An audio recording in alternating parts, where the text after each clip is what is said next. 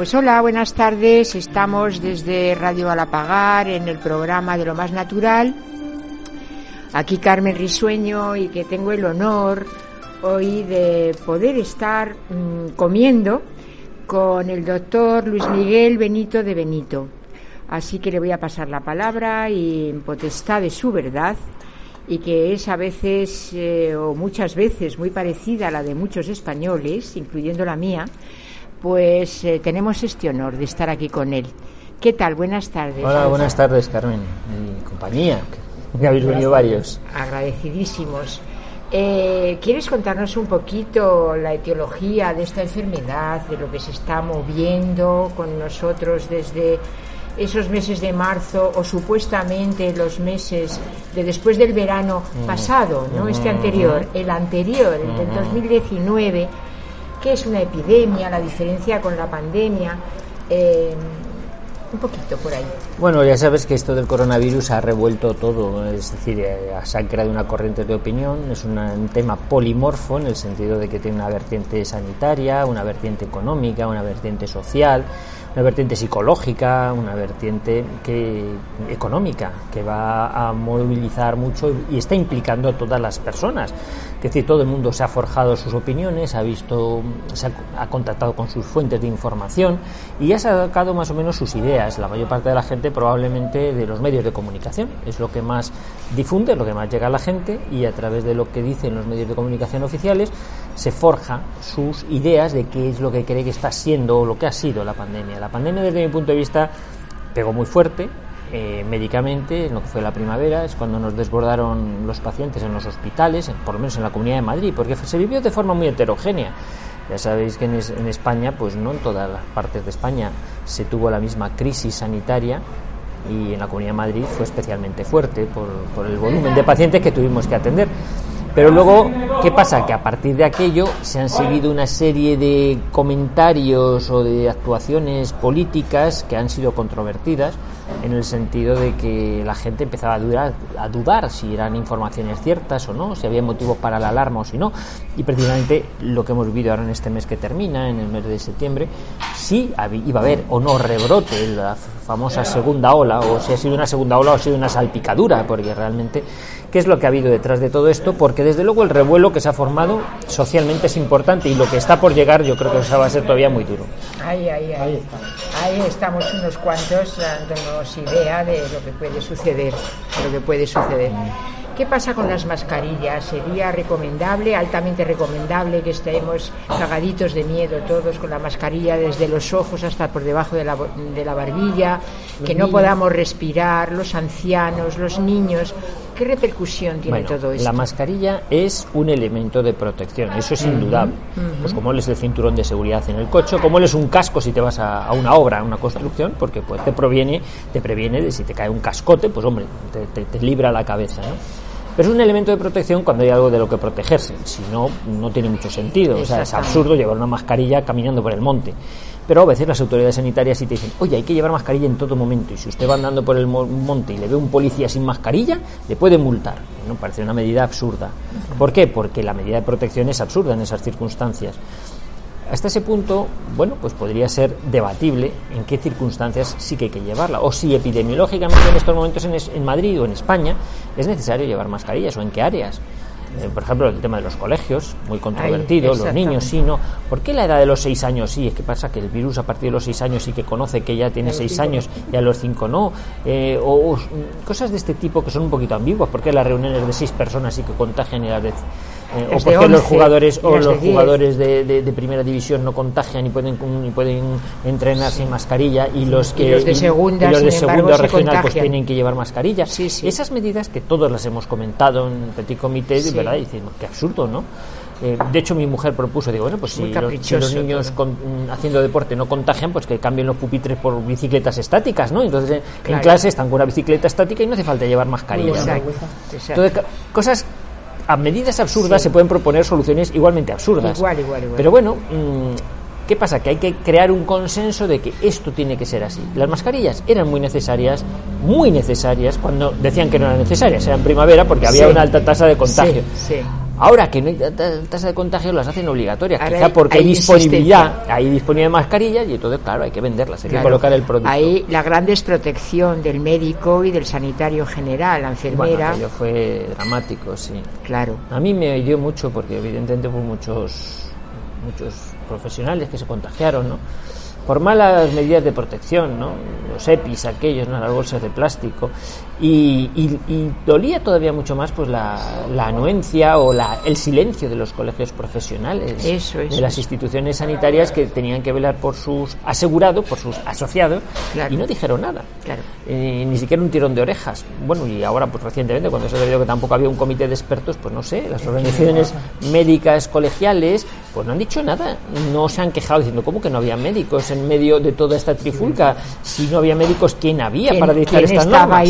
Que aún estaba atendiendo. Que, aunque se ha reconocido que no había comité de expertos, todavía sigue saliendo el ministro de Sanidad diciendo que están reuniendo con el comité de expertos, un comité de expertos que no existe. Esto es una ah. burla continuada. Entonces, yo no sé dónde están las autoridades sanitarias para reclamar, las autoridades médicas, perdón, médicas, para reclamar frente a este insulto. Exactamente, es un insulto para los profesionales que estáis dando la vida con esto. Y una falta de respeto pues para los pacientes y la gente que ha fallecido. Totalmente, totalmente. Entonces, eh, ¿el virus está en nuestras mentes? Ahora mayoritariamente sí, porque, porque donde más ha afectado el coronavirus es al cerebro. A la vista está que a la gente se le ha ido mucho la olla. Yo ahora no veo pacientes con coronavirus, veo gente, muchísima gente con miedo al coronavirus. Claro. Entonces vi mucha gente con coronavirus en primavera, claro que sí. Eh, el virus no ha podido, que de hecho yo cuando estudiaba microbiología, cuando estudié la carrera de enfermería, sí se nos contaba, y yo estudié, que los virus tienden a, irse devaluando, a irse debilitando, ¿no? se van fortaleciendo con el alcohol, ¿no? No, hay películas por ahí. Claro, entonces no entiendo cómo este virus sigue latente exactamente igual que cuando empezó a estar en nuestras vidas. Yo no soy experto en virología, estoy en contacto con virólogos que les he preguntado precisamente, oye, este virus ha mutado, se ha atenuado. Y parece ser, parece ser, aunque no hay consenso, que la mayor parte de los expertos en virología dicen, no, que es exactamente el mismo virus, que no hay variantes, que no hay mutaciones. Pues bueno, en cualquier caso, sí que observamos una especie de, de, acostumbramiento, de simbiosis. Y esto en biología humana y en todas las pandemias hemos visto que ha sucedido. Hay una película por ahí, La amenaza de Andrómeda y cosas estas que siempre describen mm. como ante un virus, un germen que llega, inicialmente mm, es muy dramático, pero poco a poco parece que se va creando un consenso de vamos a llevarnos bien entre el ser humano y el germen. Y se va produciendo una atenuación, pero por convivencia. Eh, también es cierto que cuando, si el virus vino para llevarse unos cuantos, a lo mejor ya se los ha llevado, queda menos por llevarse. O quiere decir que la gente que se va contagiando es menos lesiva para ellos, porque la gente se sigue contagiando. Yo creo que en estos momentos las estimaciones que hacen esto es que más del 70% de la gente ya está en contacto con el virus. La mayor parte de la gente ni se ha enterado a lo mejor. Y la mayor parte de la gente, los que queden por pasarlo, pues a lo mejor tienen una especie de cuadro catarral o gripal leve y, probablemente el resto ni se enterarán. Sí que habrá algún caso grave, porque a lo mejor tenga patología predisponente y esos son los que habrá que tratar farmacológicamente o médicamente, estar más atento porque pueden tener una evolución más desfavorable. Pero desde luego la tasa de letalidad ha disminuido enormemente comparativamente con lo que tuvimos en, primavera y eso es lo que una de las cosas que médicamente más nos ha tranquilizado ¿no? claro y de todas las maneras esto también qué tiene que ver con volviendo un poco a la situación de, mm, de origen de cómo al médico se le ha dejado un poquito entrecomillado con el culo al aire mm. a nivel gubernamental quiero decir eh, ¿Qué tiene que ver esto con el juramento hipocrático? ¿No? Eso de curar y, estar en contacto con, esa realidad médica que es de corazón a corazón y que todo es con... Bueno, esto la recrimina mucho la gente, como diciendo, Hombre, falta de humanidad por parte de los médicos. Mira, ya, o sea, el juramento hipocrático se quedó en eso, en una, manifestación, no se hace tal juramento. De hecho, hoy el día que jura casi perjura, porque no cree en Dios, con lo cual pues, jurar no tiene mucho sentido. Ya, pero bueno, que ser coherente, por ser coherente, sí, pero mira, esto es, esto es una cosa que me gusta enfatizarla. Parece que la profesión médica es la única que hay que exigirle eh, integridad ética. No, por favor. Claro, a todas, dice, a todas. Cuando me lo dice mi abogado, ¿qué pasa? Y al político, los abogados, ¿no? o a los jueces, o a los curas, los jueces, en fin, sí. no, no, ¿qué pasa? Que los demás estamentos no tienen una obligación ética de hacer bien su tarea, empezando por los políticos. Claro, pero parece que la, la profesión médica es como que está más involucrada en ello. Mira, es verdad, se ha recriminado que hicimos barbaridades en marzo. Hacíamos lo que sabíamos hacer, o lo, Lo que, que se podíamos, podía, lo que se podía. Con los medios que había, pues lo que se podía. Vamos rectificando. Es cierto que a lo mejor ahora es más dramática desde mi punto de vista la situación de los médicos cuando no habiendo un momento de tensión o de prisa o de urgencia, con calma, con serenidad, el colectivo médico no piensa, tío, bueno, que están engañando a la gente, que le están Ya. creando una alarma innecesaria. Claro. Ahí sí que a lo mejor éticamente habría que dar un tirón de orejas a los colegas y decir, oye, mira tú, ¿no te parece que es motivo para que digas tú, se está asustando a la gente de forma innecesaria? Claro, pero- Estamos cerrando los centros de salud y no viene a cuento. Ahí viene otra pregunta. No sé si el médico está tan sumamente acojonado en general eh, que, que traga y es obediente con lo que se le dice. Hay de toda, hay de Claro, todo. Mira, hay de todo. A mí digo, cuando me, sectores- cuando, cuando me hacen esa pregunta, aquí el riesgo está en que cuando yo doy mi opinión, la gente interprete que yo estoy hablando por el común sentido No, de los médicos. y tuyo, evidentemente no. Mi opinión al respecto personal. es que hay de todo. Hay colegas que son muy celosos de su profesión, muy profesional, colegas o enfermeras, gente del gremio sanitario, sí. que son muy celosos de su profesión y muy profesionales. Y les gusta hacer bien su tarea y tienen un sentido de la vocación médica y del servicio a la gente. Otros no, evidentemente que no. Incluso hay otros que son sindicalistas, esos casi son los peores, porque muchas veces son los que menos han arrimado el hombro. ¿Está politizándose todo esto? Mm, Sin, sin lugar a dudas. Yo, de hecho, pues, considero que ya no tiene mucho sentido hablar de una cuestión médica. Esto es política pura y dura. Y eso no tiene ahora ningún sentido hablar de, de- O sea, está politizado. Se ha utilizado de arma arrojadiza y se está utilizando y se va a utilizar todavía más. Es decir, que eh, todo lo que viene ahora, lo que vamos a vivir en otoño, es una, un tirarse los trastos de que tú lo has hecho mal, tú lo has hecho peor, Sí. tú has hecho recortes, tú no sé qué. Y lo que pasa en la sanidad les va a importar poco. Lo que pasa en la sanidad va a ser utilizado como piedra arrojadiza contra el otro. En estos momentos, el sentir de los médicos es la percepción de que vamos camino de una catástrofe, o mejor Sí. dicho, de un otoño caliente, Sí. Pero no por la cuestión del coronavirus, sino por lo que hemos dejado de ver en los cinco meses que no estamos mirando más Por que el eso decía lo coronavirus. del virus en la cabeza, el virus cerebral. si, si la vacuna necesita un, un- un preámbulo, un tiempo de, de- de haberlo. No, yo no lo veo lógico, lo veo. Es más, cuanto más te intentan inculcar la necesidad de una vacuna para algo que tú médicamente lo ves innecesario, más, más te mosqueas. Pero ¿qué, qué- qué insistencia? Es una vacuna. Cuando precisamente es una infección que no necesita ninguna vacuna para nada. ¿Y, y crees que se van a hacer eh, obligatorias? Bueno, ya la Comunidad Europea lo ha forzado. Vamos, lo ha forzado, lo ha permitido. Ahora en el mes de Hay agosto anuncios, hay una directiva, hay una directiva europea que permite a los gobiernos obligar a la población que crean o necesario a ponerse vacunas. Eso ya está eh, aprobado. matando. No, Hombre, o controlando, hombre. pero qué control. Sí. Eh, ¿Se considera este virus artificial o natural? Vamos a ver, yo te doy mi opinión y esta puede valer, lo introduces por ahí si le hacéis la pregunta. Ya me lo digo en el libro. Insisto en lo de antes, yo no soy virólogo ni soy experto en virología, he consultado a otros colegas que a veces los expertos en virología no se ponen de acuerdo. Por ejemplo, no se, no se ponen de acuerdo si el virus es algo vivo o es una partícula infectiva. ¿Es un ser vivo? No. Ahí se ponen, se pelean. Hay controversia. Hay controversia. Hay controversia. O sea, vamos a ver, es un prión, un apteno, son moléculas, son proteínas. ¿Esto está vivo o es simplemente que es una partícula que cuando llega al organismo cabrea el sistema inmunológico y entonces es cuando se desencadena una, una reacción patogénica?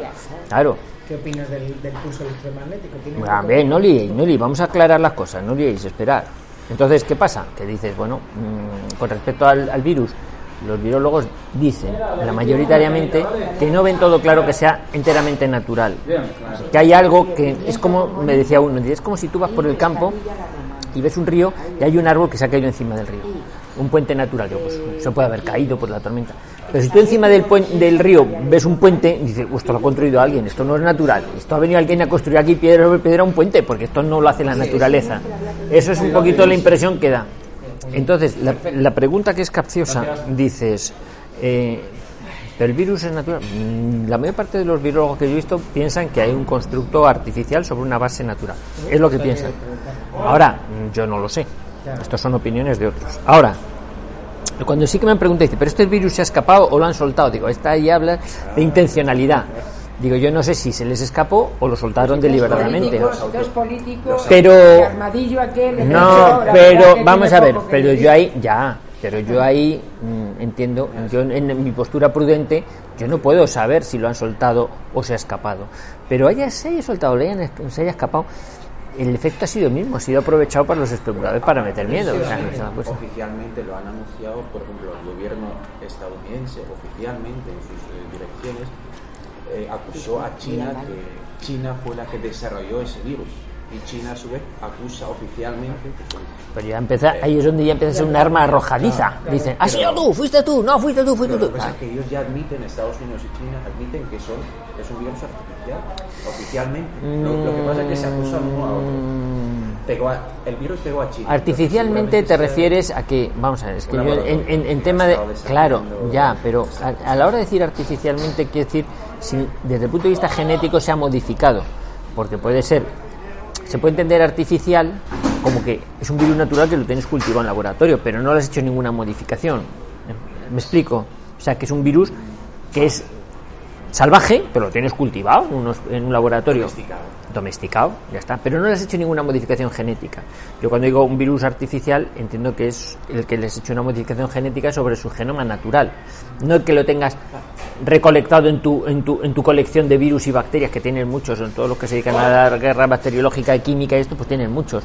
Y este no es de los más lesivos, soltarán otro más, más grave, seguro, ¿no? A ver qué pasa. Eh, hombre, esto está claro, el experimento social ha sido un éxito, esto se va a volver a repetir, eso no lo dudes.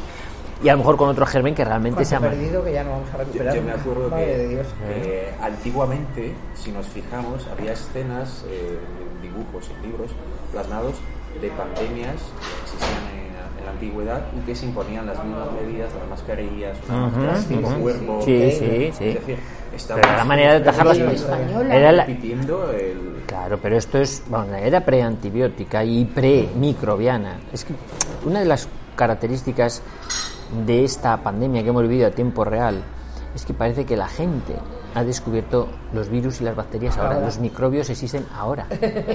Y dice, pero hombre, por Dios, por Dios, o sea, virus, bacterias. Pero a mí cuando digo frases como tan grandilocuentes como coronavirus ha venido para quedarse. Mira, coronavirus estaba con los dinosaurios, ¿sabes? Claro. Y cuando la raza humana desaparezca, el coronavirus seguirá. ¿Eh? tiene que decirlo todo. Claro, ¿por qué? Por- porque, porque los gérmenes están ahí. Ah, eso sí. pero Y hemos creado una bichofobia. La bichofobia es decir, me tengo que lavar 27 veces la mano porque, y la mascarilla porque todos- todos los gérmenes salen. Los gérmenes están. las manos, que Claro. que lo Pero y- consultan. eh, en Europa estamos saturados de esto. Pero y, eh, ¿Qué crees de que China diga que no tiene ni un solo contagiado? China no hay que creerle nada. Claro, efectivamente. Eh, Vamos a ver, China, esto me recuerda al chiste de Eugenio, voy a contarlo, luego lo cortáis, ¿eh? Del abuelito que Que ahora no está grabando. ¿no? del abuelito, sí, está grabando aquí esto, sí, sí. Pero me da igual. No, el abuelito este que va al médico de. Dice, Oiga, que yo yo quiero mantener relaciones sexuales cuatro veces al día, pero sin productos naturales. Sin, sin productos artificiales, sin pastillas. Y dice, pero hombre, con 86 años, ¿usted qué quiere? ¿No? Que puede mantener eso. Oiga, pues fulanito que es de mi grupo dice que él mantiene cuatro veces relaciones sexuales. Pues eso, dígalo usted también.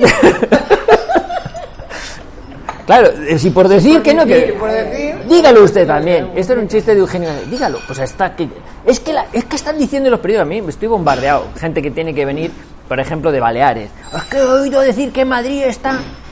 Pues sí, si tú lo lees, claro, pero no es real. Luego vives en Madrid, ¿de dónde están las ambulancias que suenan? ¿Dónde están los bloqueos? ¿Dónde está- el bloqueo que te quieran imponer? Se ponen por un control de la Guardia Civil. ¿De dónde están los pacientes desbordándose? ¿Por qué hay médicos que me dicen que están los hospitales atestados para, día de hoy? para mí. ¿Qué médicos te lo dicen? ¿El que lo estás atendiendo u otro que le interesa decir no vayas al centro de salud? Otro que le han contado que está Bueno, saturado. sí, y a mí me han contado eso, que Claro. pues dígalo usted también, de a comprobarlo, de a comprobarlo. Es cierto que ha habido focos, ha habido áreas, tal, Pero entérate, claro, es que depende de los datos que quieras manejar. Claro, eso, eso es. Entonces, evidentemente, eh, de alguien te tienes que fiar. Ahora, ¿qué pasa? Que yo tengo una red de contactos de más de 300 sanitarios, médicos, enfermeras de distintos hospitales y digo, oye, ¿cómo están por allí las cosas? Por ejemplo, te pongo un ejemplo. Cuando cerraron Aranda de Duero, ah, brote, está, no sé qué, pues yo llamo al Hospital de los Santos Reyes, hablo con María Jesús, oye, María Jesús, ¿qué- ¿cómo está la situación allí?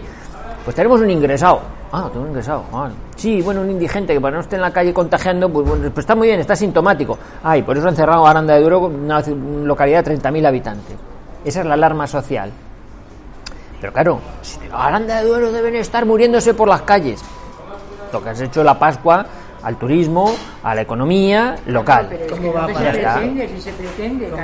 Y los, y los alcaldes de los pueblos, con toda su buena voluntad, es que nos ha dicho la consejera o sanidad que cerremos. Pero ¿por qué vas a cerrar? Por, para evitar contagios.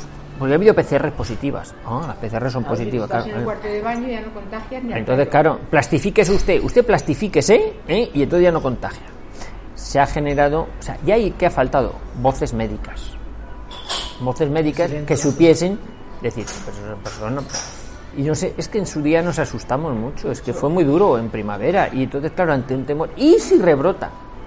Claro, de hecho, la polémica que surgió con la entrevista esa del verano, cuando me llaman de televisión y tal, y dije, pues que no había lugar a tanta alarma, mm, me decía uno, pues ahora ya verás como en septiembre te llaman de la tele para darte el zasca y dices, mira, mira.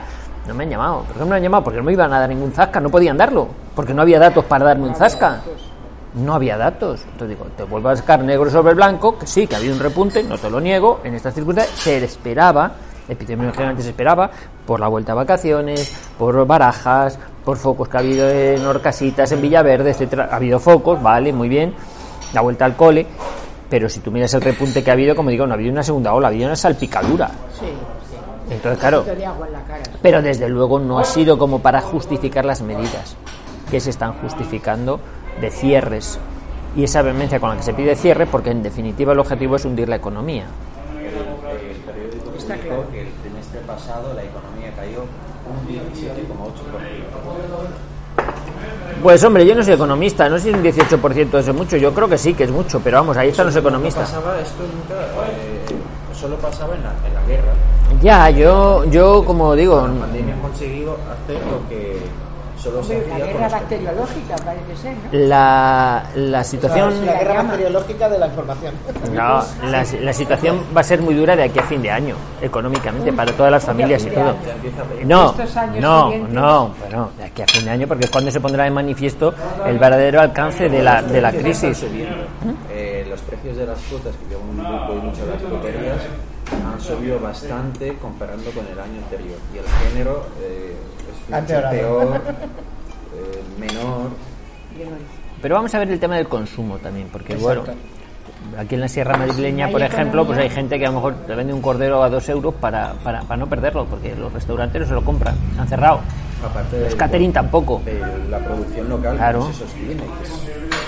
al revés, se pelea contra la pro- producción local con prohibiciones, con Yo creo que sinceramente lo que se va buscando es una cuestión más de inestabilidad social. Y de meter miedo y yo por eso digo que desde el punto de vista médico debería haber más voces médicas que dijeran que esto no es para ¿Y tanto por qué no las hay? Ya te digo que en parte yo no puedo hablar por todos por todos mis compañeros por, por mí por todos mis compañeros y por mí el Y por primero mí el primero. no yo hablo por mí yo creo que la, la percepción que tengo es junto a un una cierta cobardía que siempre la clase médica ha sido muy acomodaticia el miedo que se ha formado realmente a la situación que por anuencia hemos provocado entre todos y sí que percibimos que hay mucho atraso que nos va a pasar factura. Eh, es un miedo, pero el que tiene a lo mejor su plaza fija no quiere tampoco Claro, moverse demasiado. claro. Exactamente. En su foro interno sí, muchos me lo dicen, dicen, uff, la que hemos formado parte. Casi nos trae cuenta. Mira, voy a contar una cosa. La que hemos liado, La que hemos liado. Mira, el otro día hablaba con un, con un economista, que además es profesor de economía, y entonces, claro, que, que cree fielmente en, las, eh, en los datos que las autoridades dan en los periódicos. Entonces, cuando estaba hablando con él y le desmentía un poquito, le aclaraba, digo, bueno, es que los datos no son así, no significa esto, significa esto, lo otro. Se intentaba aclarar, este poco a poco mm, palidecía y decía, ostras, ostras, ostras. Es que, es que si es como tú lo dices, es que la situación es infinitamente peor. Casi es preferible creer que es como dice el gobierno. Claro. Es que si es cierto lo que dices, es que la situación realmente es dramática, porque mentir en esto conlleva tal, tal, tal. Empezaba a analizar el PIB, el no sé qué, digo, esto va a ser un desastre, digo, mucho mayor. Claro, lo que pasa es que a veces es preferible, así es para- preferible estar equivocado con la mayoría a acertar con unos pocos.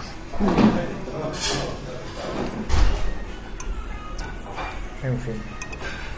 Pero lo que viene, no- bueno, yo soy optimista, yo creo que no como dicen los políticos, saldremos adelante más for- fortalecidos, no, vamos a sufrir bastante, porque la debacle que se ha formado ha sido gorda. Ahora, eh, como decía en el canal de YouTube este, eh, hay que aplicar la estrategia de los pingüinos de Madagascar.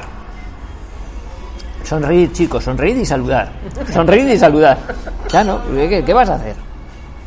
¿Te vas a ahogar ahí? Pues eso es lo peor, que no se puede hacer ¿no? Sí se puede. Hombre, sí se puede, sí se puede. en el no hacer también tema personal sí, pero a nivel de país es que en el, nivel, nivel de país es complicado ya. En primera instancia, hay que intentar no perder la calma ni la alegría, Claro, en lo personal. ni el respeto a los demás, aunque piensen de forma diferente. hay que respetarse a sí mismo. Que no lleva usted mascarilla, no se preocupe, que me pongo una de esparto, ala, no se preocupe. Eso es. Ya está, no enfrentarse con la gente. ¿Se queda más tranquilo porque lleva una mascarilla de esparto? Venga, hombre. ¿Va a ser por eso? Pues no. Hombre, se nos quitará el bigote. bueno, Por, por, un quítame ya esas pajas, vamos, no, por favor, no vamos a estar con esas diferencias, ¿no? En fin. En definitiva, no echarle más hierro a la polémica. Aprender a reírse un poco, yo digo, porque hemos formado un, caos social Lo que hay que hacer y una tontería. es resistir. Sí, bueno, resistir, pero con alegría, insisto. Sí, con alegría. Con optimismo. Pues la gente se está volviendo muy gris. Yo como, como, como don Yo Luis, tengo la consulta a ponerme llena, la mascarilla la encima de, de la cabeza, para el cerebro. Así de claro. Y tengo la consulta llena de crisis de pánico, de crisis de angustia. Bueno, van a aumentar mucho los suicidios, ansiedad, claro. Los suicidios han aumentado, los riesgos de suicidios. A mí me han llamado durante la pandemia. Pues la gente tiene un horizonte gris. 17 horas al día, ¿eh? A nivel telefónico y, y videollamada y videoconferencia. Y había muchísimas personas cagadas de miedo. pero- Hay gente que lleva seis meses sin salir de casa, ¿eh? Se dice pronto. Sí. Una vecinita mía, una señora muy mayor, que la- vive enfrente de mi casa, de, de mi puerta, y esta señora me la encontré un día así y casi sorprendida me cerró de golpe. Digo, no cierre, María Luisa, no cierre. Que solo quiero saludarla. Dice, yo hasta Navidad no salgo. De este año y del que viene. El que viene, Ah, por lo menos. será del año que viene, seguro. Sí. La OMC ha dicho que Esto va para dos años. Vamos a estar. Mm. Lo que le interesa a la OMC. Dígalo usted también. y luego entre dos años te diré otros dos si me conviene. Por favor, dinos qué podría favorecer o qué es lo que a ti te ha favorecido para poder hacer estas reflexiones para mi, para mi gusto tan sabias y cómo personas absolutamente inteligentes, carreras universitarias brillantes, están absolutamente cagaditos de miedo sin salir de casa, sin ir a trabajar. Sí, o sea, ¿qué se les puede, por apoyar, o sea, por poder relajar un poco ese sentido que tienen de pánico absoluto al bicho, al virus, a contagiarse en un, en un sitio cerrado, en una terraza, en un- o sea, es que tienen pavor. Amigos míos, que tienen La gente está sufriendo pavor. muchísimo. Tú sabes, yo creo que déjame ver una reflexión un poquito profunda, te la voy a dar, tan profunda como se me ocurre.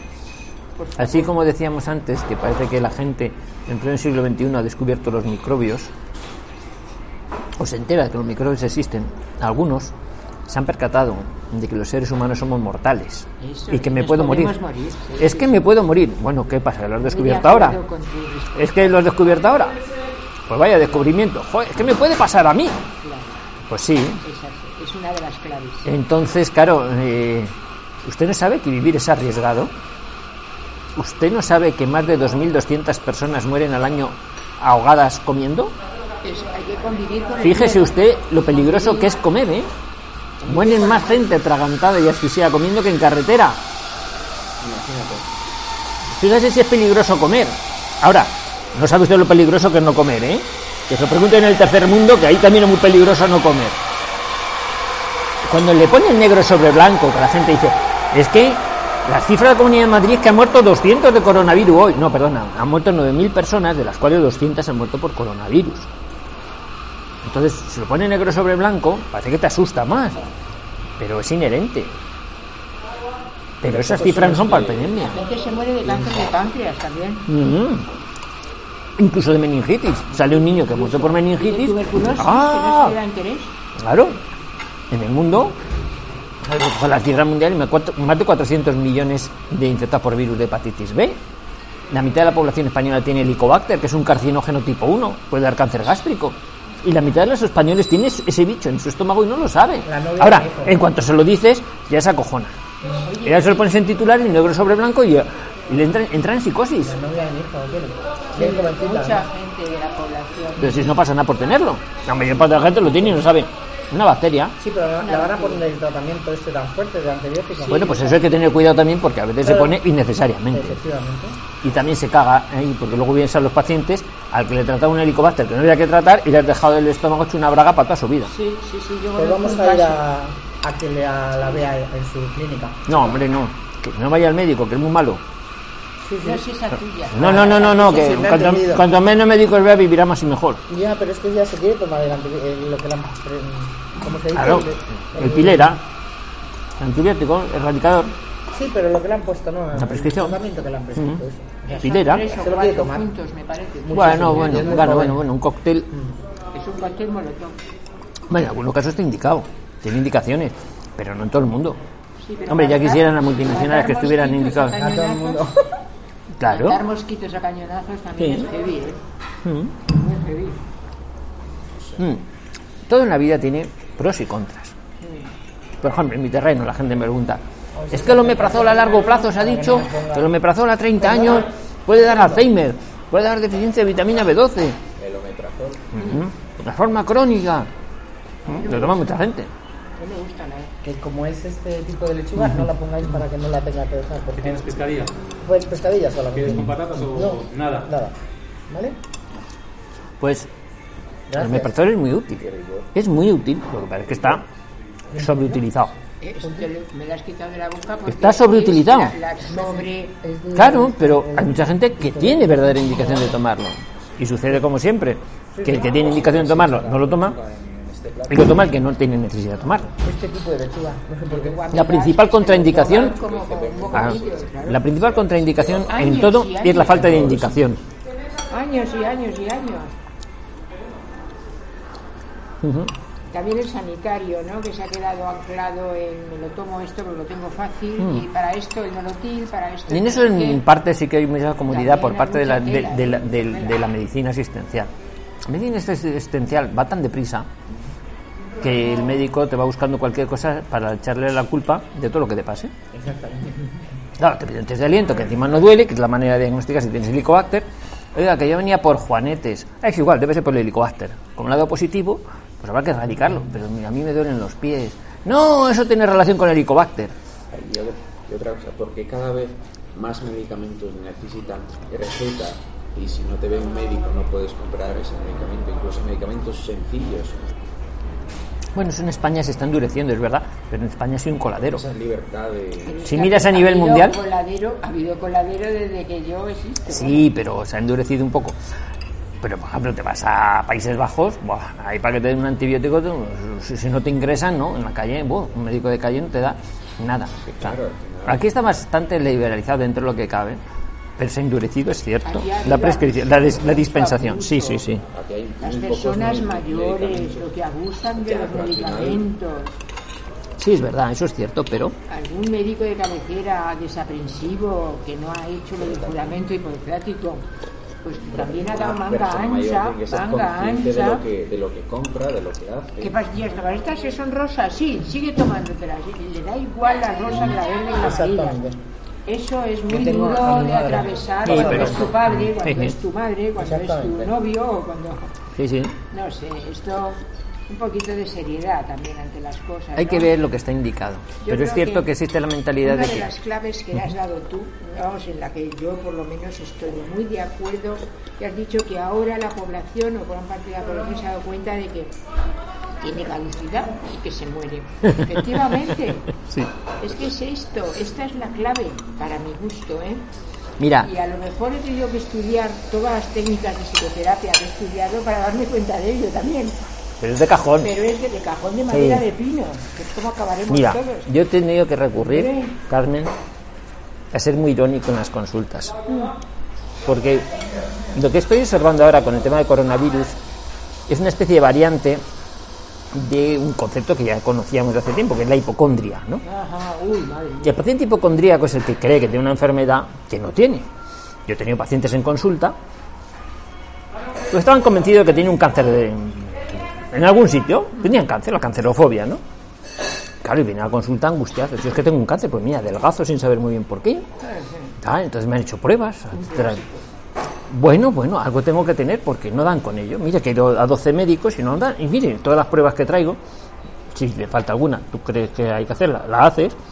Pero ya cuando tienes todos los datos en tu poder, intentas tranquilizarlo. Mire, fulanito, que no tiene usted ningún cáncer. Con los datos que obran en nuestro poder, ni analíticamente, ni radiológicamente, ni endoscópicamente, no hay cáncer por ningún lado. Pues usted dirá lo que quiera, doctor, pero yo sé que tengo cáncer. Claro, se empecinan tanto en que tienen cáncer, Que al final se enferma. no, mm, que te entran ganas de decir. ¿Puedes hacer algo con ellos? ¿O Yo intento, a- no, yo intento convencerles, digo, con estos datos no, desde la psicoterapia sí, pero llega un momento en el que su grado de convencimiento, sí, su- a lo mejor a tres o cuatro que no han tocado la tecla, porque a veces vas a un psicólogo y no te da tecla, no, no te da, no te da con la solución. Y muchas veces te dicen, no, psicólogos no valen porque ya he ido y no me han funcionado. Bueno, no ha sido al que toca, no ha sido al que, al que, al que funciona. Pues igual cuando te da una pastilla que no es la pastilla, no es el tratamiento. Bueno, pero llega un momento ante estos pacientes tan cerrados te entran ganas de decir, vale, muy bien, tienes un cáncer, fastídiate, disfruta de tu cáncer, mm, revuélvete en tu mierda y muérete, que si te mueres sales ganando. Así de bestia, porque es que llega un momento, y con esto coronavirus igual. A ver si reacciona así, como una especie de shock. Dice, oye, si tú te disfrutas pensando en un horizonte gris y negro, ¡hala! Disfruta de ello. Sí, pero también tenemos el caso del efecto placebo, muchas veces se puede utilizar Es eso que es el para poder de la mente sobre la materia, No, en todos los casos. En todos los casos. hasta que eh, hasta qué punto se utiliza el, place- el efecto placebo para tratar ese tipo de casos. Estás malo, pues toma esta pastilla, que no tiene nada, pero esta pastilla te va a hacer, he, te va a he hacer trabajado muchos años, te va a he esto. utilizado Entonces la placebo, persona se queda tranquila, te quedas tranquila. se les quitaba el dolor y, les, y yo no les daba Uy. toda la morfina que se supone que se les tenía. El objetivo es ser feliz. Claro, Ese es el objetivo. Eso es. El objetivo no es llevarse ocho recetas debajo del brazo. Ese es el, el objetivo en la vida es ser feliz. Y se vive lo más feliz posible, se vive lejos de los médicos. Y, y es Y ya está. Lo, aparte de ¿A qué te vas a dedicar cuando no vayamos a Mm, verte? A los hipocondríacos. Que, que no, que- que no van a, no, no van a, no van a faltar. No, porque voy a Ah. trabajar yo con ellos. Hay ¿no? también patología. Ya, no vas a acabar con todos. Acabarán contigo antes. No, quiero decir, también hay patología orgánica, por supuesto que la hay. También hay úlceras, hay esofagitis. Estamos mal de la cabeza, pues tenemos que estar mal de... También el que está nervioso, eso que dice, los omeprazol a largo plazo puede producir. Oye, gente que tiene indicación de tomar porque tiene una enfermedad por reflujo gastroesofágico. No, pero yo no tomo omeprazol porque he leído que a 30 años te puede provocar. Yo tranquilo, ya en plan irónico también. Tranquilo, que tú a 30 años no llegas porque en 10 años si no tomas omeprazol te va a dar un cáncer de esófago, así es que tranquilo. Hombre, si tengo cierta confianza, si tengo cierta confianza para que vea el, el deje irónico, Claro. ¿por qué te estás preocupando por un improbable riesgo a muy largo plazo cuando tienes uno en ciernes mucho más probable? Porque no nos han enseñado a pensar. ¿Y dónde ven esa- ese tipo de cosas de que esto me va a producir? Doctor ¿Quién se Google, doctor Google, doctor Google trabaja para nosotros, para generar hipocondria. Gente se mete, me duele la cabeza y veo borroso. Tumor, tumor cerebral. Hoy tengo un tumor cerebral. ¿Por qué? Tumor cerebral, visión borrosa, eso estoy- tengo el quiasma óptico afectado. Y está convencido. Y, y no va a descansar ese paciente hasta que no le hagas una resonancia. Pero como sigas viendo borroso después de la resonancia, O puedes elegir. mm, no, hay un médico, hay un médico que no se la hace, va otro, va otro, ya llega un momento que ya. Tú puedes elegir, decidir tú lo que hacerle al paciente. No, ahora a partir de Eh, ahora parece bueno, la medicina cada la vez- libre elección de medicina no va a estar disponible. Sí, no, hay mucha, hay mucha medicina de, a demanda en ese sentido. Usted me va a hacer lo que yo diga que me haga. Eso es. Bueno, pues ya está. Eh, Hay muchos médicos a lo mejor que claudican pronto y otros que no. Pues usted me va a mirar la tiroides. Y a lo mejor el médico no cree que haya que mirar la tiroides. Pero como sabe de un paciente que una vez reclamó por unas pruebas de función tiroidea que no se las pidieron y resultó que algo de tiroides tenía, me lo quito de encima y añado estas determinaciones y ya está. A veces hay pacientes tan enconados que los ves y mire, yo tardo menos tiempo en hacerle una gastroscopia que en convencerle de que no le hace falta. Ya está, y, y claudicas con una indicación harto dudosa de una prueba que no está exenta de efectos secundarios o de riesgos, porque firmas un consentimiento informado, ¿eh? No es moco de pavo. Aunque en sí mismo, pues es verdad que la tasa de complicaciones es muy baja. Y dice, bueno, venga, pues para salir de duda, vamos y miramos. Ya está. Eso en medicina se hace mucho. Hay médicos más peleones, hay médicos que no piden nada, porque parece que les bonifica la seguridad social si no piden. demasiada libertad a los pacientes. El doctor siempre ha tenido la autoridad de elegir lo que sea. No, ahora se consensúa todo, hombre. Eso era antes. Antes el médico era ordeno y mando con Franco, ahora ya no. Ahora hay que consensuarlo. De todas las maneras, antes de ser médico, antes de ser enfermero, antes de ser bombero, hay que ser persona. Y según sea la persona, si va a ser el médico, si va a ser la enfermera, si va a ser el bombero. el alumno mande al profesor. Bueno, que no, que no, que no. Tú te, tú te has perdido algo. Tú te has perdido algún capítulo de Has la perdido historia. clase, sí. Hombre, lo digo yo a te has perdido alguna clase tú, ¿eh? Sí. Ahora hay, hay alumnos que dicen al profesor lo que tiene que poner y lo que no, porque los profesores, claro, también, oye, Eso es desfase. no, bueno, es desfase, es una pérdida. Que, que que se puede Esto se llama pérdida de autoridad. Está en todos los niveles. La pérdida de autoridad. Lo que pasa es que si hablas de autoridad, eres muy, muy, muy, muy totalitario, eres muy franquista. Entonces, claro, la autoridad, que es distinto de la potestas, es lo que antes tenía el que sabía mandar. Ahora se tiene potestad. Potestad es a uno que nombras que no tiene ni idea de nada y lo nombras como jefe. Esa es una potestad. Claro, pero la autoridad es una persona que habla con conocimiento, que lo que habla va a misa y no necesita que nadie le haya nombrado nada de nada, porque todo el mundo cuando habla, los demás callan porque saben que está diciendo Ese cosas. no es jefe, es un líder. Claro. Ese no es jefe. Entonces, el profesor que tiene autoridad no necesita dar gritos. Porque cuando habla sus alumnos callan porque dice, joder, está hablando alguien que sabe. Es capaz, sí, el que tiene ese Es liderazgo, que la pero- autoridad es interna. Cuando uno postula su propia. No, no todo, claro, no. Mira, mira las autoridades que tenemos. Son potestades, son autoridades. ¿Qué autoridades tienen? Son potestades, que se creen que son algo porque van elevados por el poder de las urnas. Y luego ve su preparación y deja mucho que desear. Pasa tú primero que a mí me da la chorro. Mira, yo cuando estaba en el ejército, pues veías gente que sabía mandar y gente que no. Y decía, yo si hay guerra me voy con este. Es un sargento, manda menos que el teniente, pero este sabe y el teniente no tiene ni idea. Aparte de eso, pero eso no es justificante para quitar todas las, digamos, todos los derechos, privilegios que tiene alguien por Pero privilegios te los tienes que ganar. Ah, te los tienes que ganar, pero entonces estamos en que gana el más fuerte. no gana el más tonto. Estamos en España. ¿no? Estamos en España, sí. Aquí, aquí, si tú miras los líderes, claro, el problema, el problema global y esto está derivando, que se está perdiendo, el- eh, está, está perdiendo, está, estamos yendo hacia un concepto, decir, no, como vivimos en un país mediocre, lo que están aupados al poder son los mediocres, porque están aupados por la- el poder de las urnas de los mediocres. Y mientras no se revolucione culturalmente a la gente, es decir, deja de premiar al inútil. No, es que vivo de que el inútil esté arriba. Ah, entonces se comprende porque yo también tengo fondos buitre. Y me interesa que esté un inútil al frente hundiendo la economía. Es triste decirlo, pero es así. Me llamó mucho la atención cuando España entró en la Unión Europea. Europa sacó unos bonos, unas, este, unas subvenciones, es decir, daba dinero a los ganaderos y agricultores de España que tenían terratenientes, que tenían grandes superficies, les pagaban por no producir nada. Claro, los sí, sí, sí, sí, sí. Algo paradójico, ¿cómo es posible que... No, o que arranque, o que arranque las viñas, claro. Es decir, con la excusa de que no hagan competencia a los mercados, no sé qué, pero La regulación, la tasa europea, claro. eh, lo que tenemos aquí en España. ¿Usted puede producir tantas toneladas de leche? No, no produzca tanto. Mate la campaña ganadera. no Exactamente. Sí, sí. Entonces, muchas medidas que están muy mal aquí en España, pues las han impuesto. Sí, sí, sí, sí. este, esto de que nos mande gente incompetente viene, viene, viene, viene. Ya, viene de fuera, porque los que mandan desde hace tiempo son hombres de paja. Hombres de paja son espantapájaros, gente que maneja como títeres, porque la economía se maneja desde fuera. Y por eso digo y repito que la consigna es hundir la economía. Exactamente. Y para eso nada mejor que un inútil. Y entonces pones a hundir la economía y luego yo te la compro. Claro. Alguien que no piense, que no proteste, simplemente que obedezca. Y que reúna las características del tipo vanidoso. Una persona vanidosa no tiene, no tiene ningún pundonor, no tiene ningún conocimiento y no, obje- no pone objeciones a lo que va a lo que va a decir. No hay nobleza. No, me han dicho que haga esto, yo ejecuto. Porque si hay que estar para mantenerme en la silla, si hace falta vender a mi madre, vendo a mi madre. Total, que se está cayendo el capitalismo. Está transformando, transformando. Eh, yo, yo Eh, una cosa peor. Sí, es un poder. Vamos a ver, ya no importa. El que tiene mucho dinero no le importa el dinero. Lo que quiere es el poder. Eh. Y ahora vamos a la parte de la limitación de la libertad, que es realmente donde va a incidir todo esto. Esto ha sido un experimento para ver hasta qué punto la gente aguanta, Aguanta.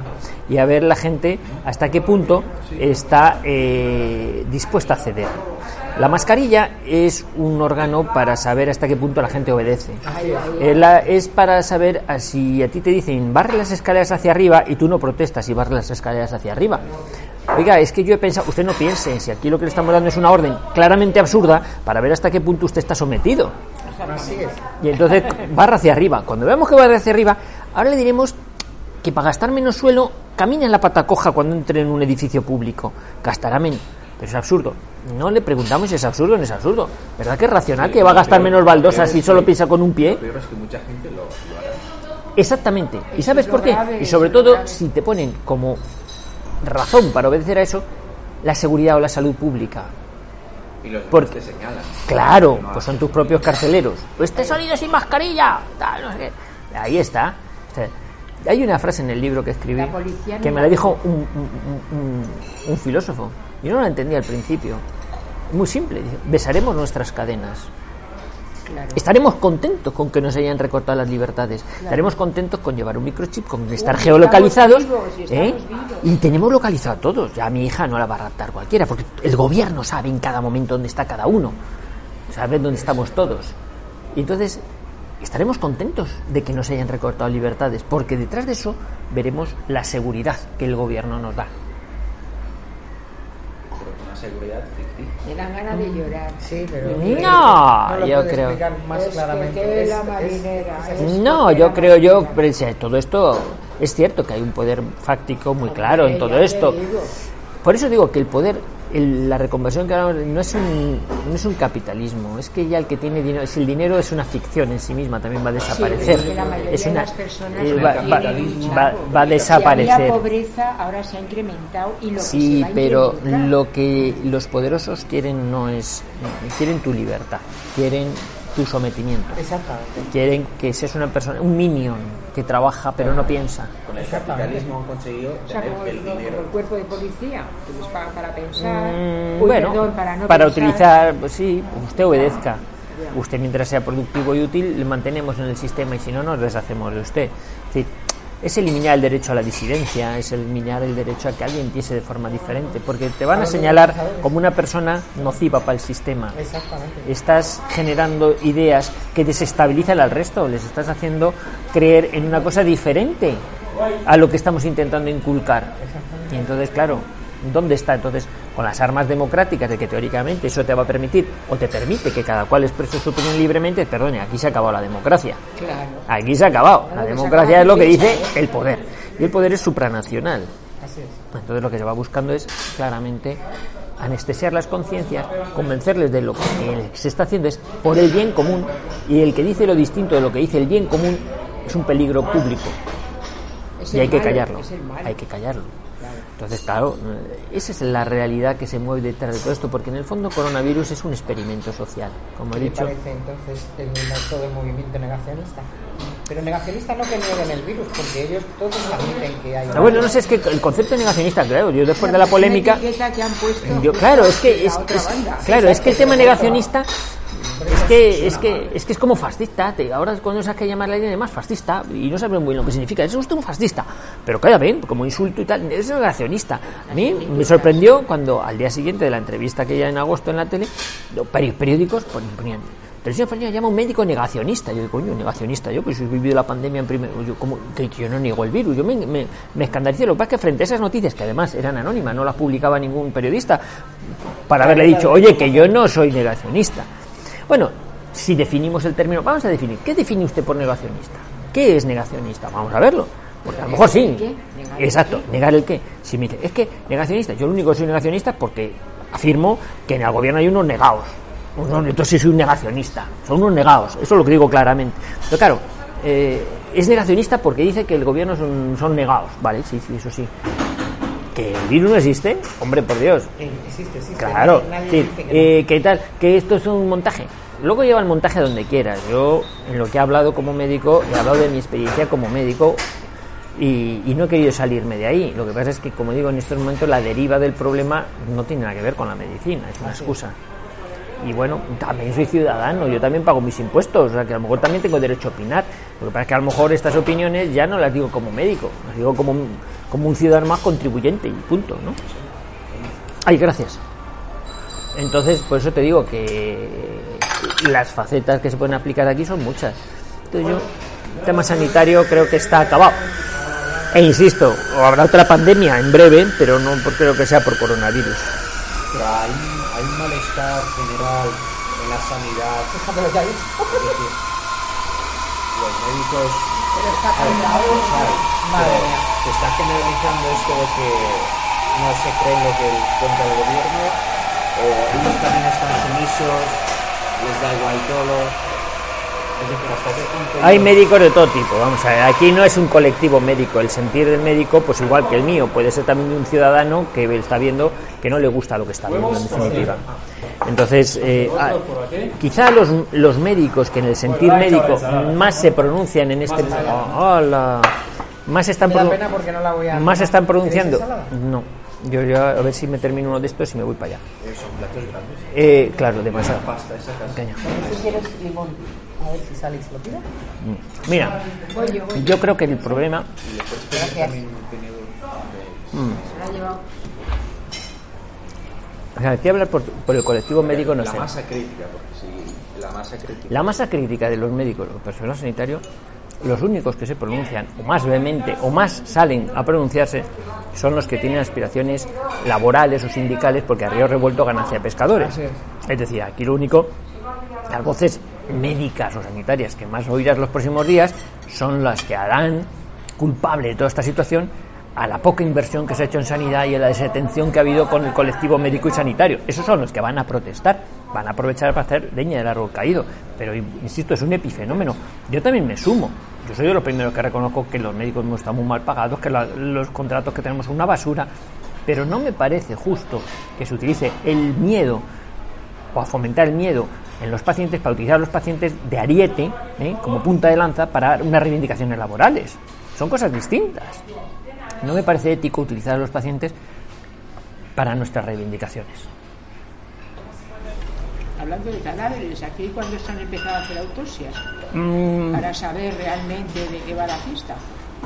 aquí empezaron, hicieron algunas en mayo y se paró la cosa. No sé exactamente por qué. Anduvo Cabrera, el, el forense, reivindicándolo, que también dijo un par de veces, un par de vídeos, y luego se ha callado. Si no se interesara, la- no, no interesa que se sepa que en lugar de coronavirus era el cáncer de páncreas, el cáncer de pulmón, el cáncer de esófago. Hombre, vamos a ver, yo creo que en el eso tráfico, ha habido mucho morbo también con respecto.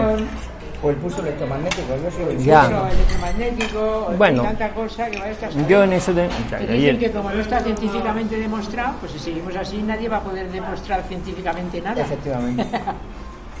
Porque lo va a decir uno por el artículo 33, amén Jesús, vamos a tener que decir los demás y apaga y vámonos y ya está. Cuando quieras que algo no se sepa, monta una comisión de investigación. Con una comisión no de existe, no Las comisiones de investigación ya das por seguro que no se va a llegar a saber la verdad nunca. Claro, Vas a enrevesarlo todo enormemente. Claro. Hombre, yo creo respecto a las autopsias, creo que se ha hipertrofiado también un poquito todo por algunas declaraciones que he visto por ahí. Que duda cabe que sí, la autopsia clínica es un elemento para esclarecer cosas. Son difíciles de hacer si se quiere buscar causas mm, finales. Por ejemplo, siempre se dice los servicios secretos mm, rusos.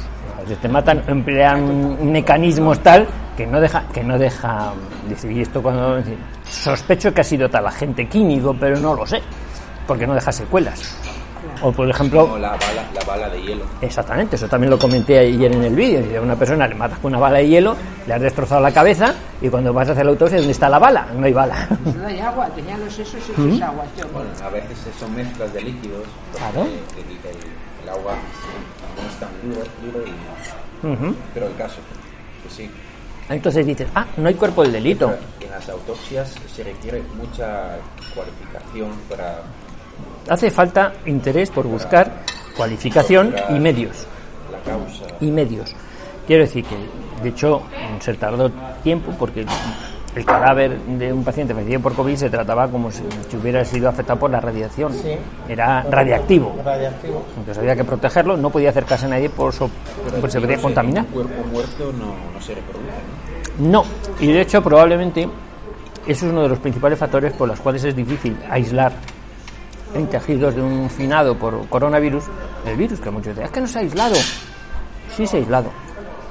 Lo que pasa es que es difícil por eso mismo que dices, porque poco después de fallecer las células sufren un proceso de degeneración que también destruyen el DNA o la RNA del virus. Entonces a veces no encuentras la partícula El, vi- el virus no vive en cadáveres. como la basa, como, como, como la bala de hielo que comentaba, ¿no? Qué entretenido y que lo Qué estemos viviendo, que lo estemos y que viviendo, lo estemos viviendo en lugar de estarlo viendo en una película. Eso es curioso esto, ¿eh? que nos esté tocando de primera fila. Yo nunca me lo imaginé. Yo Pues en películas ya nos lo han adelantado muchas Hombre, veces. Mad Todo, lo- todo lo anuncian antes. Matrix, Todo lo anuncian es- antes. Steven Spielberg es un fenómeno en esto, ha ido de avanzadilla Sí, todo el siempre. rato. Siempre. Qué interesante la conversación. Quizás tenga alguna relación. Los productores y guionistas de Sí, Hollywood tienen amigos que trabajan en cuerpos. Pero ya lo dijo Hombre, Julio Verne. Todo lo que un hombre puede imaginar, otros lo podrán realizar. O sea que la imaginación va. Él se imaginó el viaje a la luna, la vuelta al mundo, etc. Ten, tú echa a volar la imaginación, otros lo podrán realizar. Cuestión de tiempo. La tecnología avanza y lo podrá producir. ¿Y ¿Cómo se le ha pasado por la cabeza ser tan depravado? Sí, más de unos señores muy depravados. Ya te digo. Y Bueno, eso de toda la vida. Bueno, en, esta- en España no se sabe, pero parece ser que hay mucho político depravado también. ¿no? mucho, mucho, Y hablando de políticos, mucho. ¿también opina que las elecciones de Estados Unidos van a tener algo que ver aquí con nosotros? Yo creo que las encuestas le dan que ganar a Trump y luego se lo cargarán, seguramente. Pero yo creo que ahí no importa el presidente, sino las élites de Estados Unidos, que son las que siempre están Siempre, y siempre sí. mandan. Entonces, Sí. El Estado. Mira, yo mm, realmente cuando me han preguntado, el títere ese, pues no importa quién está. A mí- cuando a lo largo de toda esta pandemia me preguntan, ¿pero en Portugal cómo están? ¿Y en, y en Bielorrusia cómo están? Y mira, digo, mira, mm, ya me cuesta, Dios de ayuda, saber qué es lo que está pasando entre nuestras fronteras. Yo hacer especulaciones de cómo lo están manejando en Francia, o en Alemania, o en Estados Unidos, no tengo ni idea.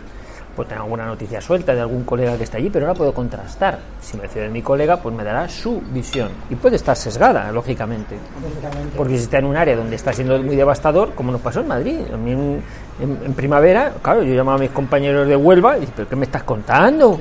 Pero Quillo, te has pasado tres pueblos, ¿no? Digo, esto es- ¿Por qué? Porque aquí no lo estábamos viviendo así. Poder con que se mira. Claro, y estaban pasando en España. Pero claro, era muy desigual. Entonces cuando se lo contabas a colega no te creían.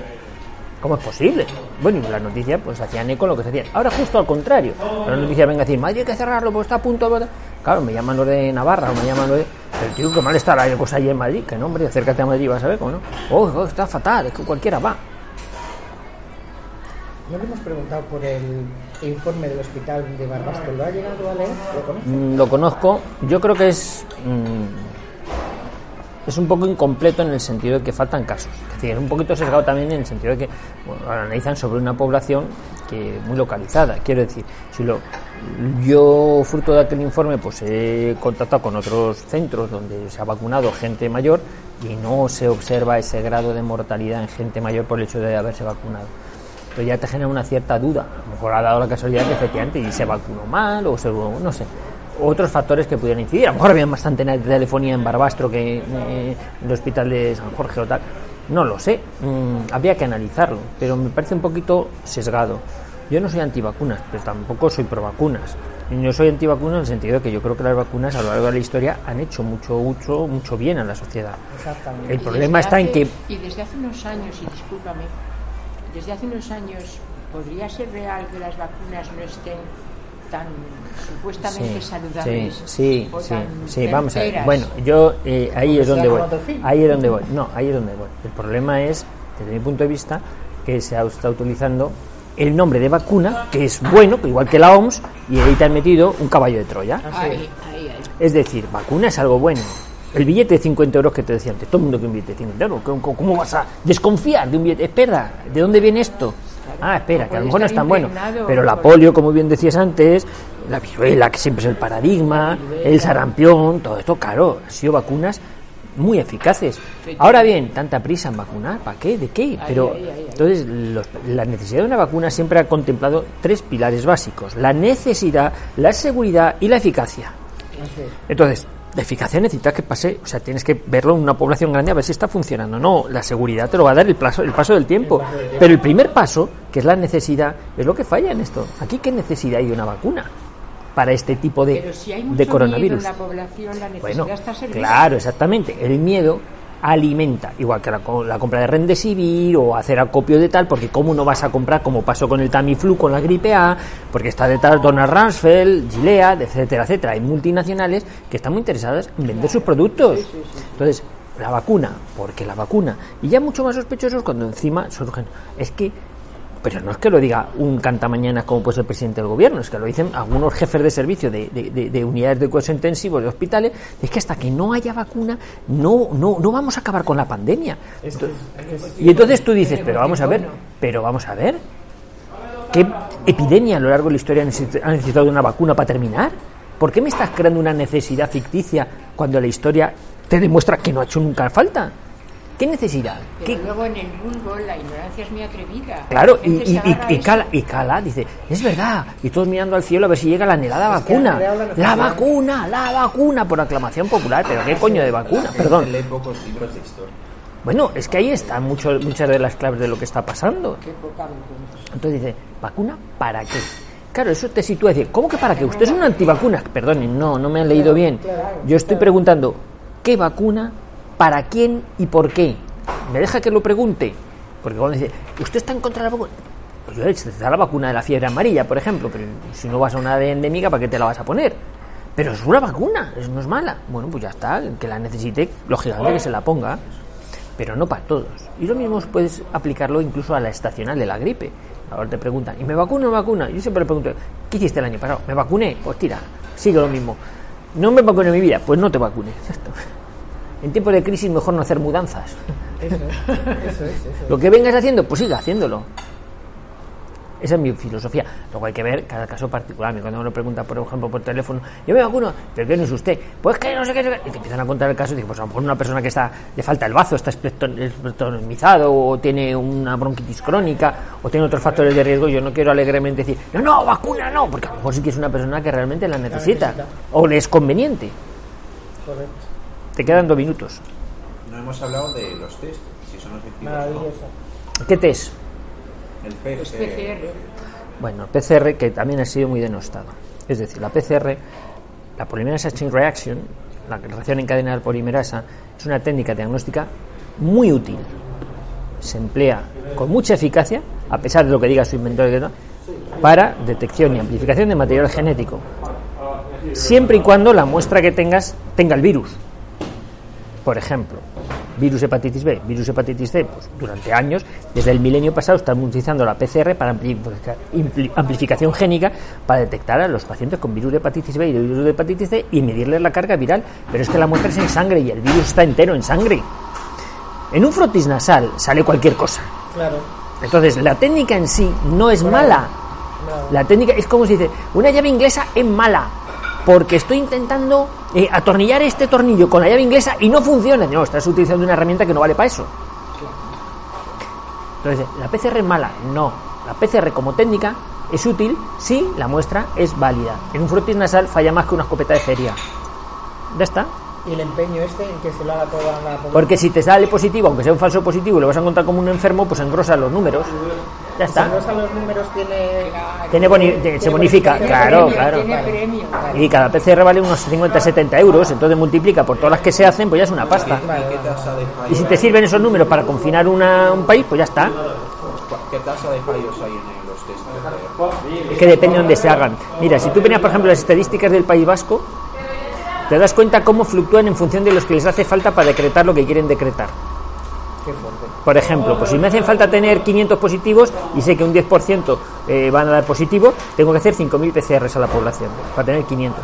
Me ha bajado los PCRs. Eh, me hace falta asustar en Madrid, que tengo muchos casos. Sube a 7.000, hacemos hacer 7.000 PCRs para que me dé un poquito más. Ahora tengo demasiado, me he bajado a 200 y ya está. Entonces el 10% el que da positivo sin. Entre los positivos habrá gente que no tiene síntomas, gente que no tiene coronavirus, gente que no tiene síntomas aunque tenga coronavirus y gente que a lo mejor tiene coronavirus. Y, y puede que en los días siguientes desarrolle enfermedad o no. O gente que ha tenido coronavirus clínicamente hace meses y todavía le persiste el coronavirus. Claro.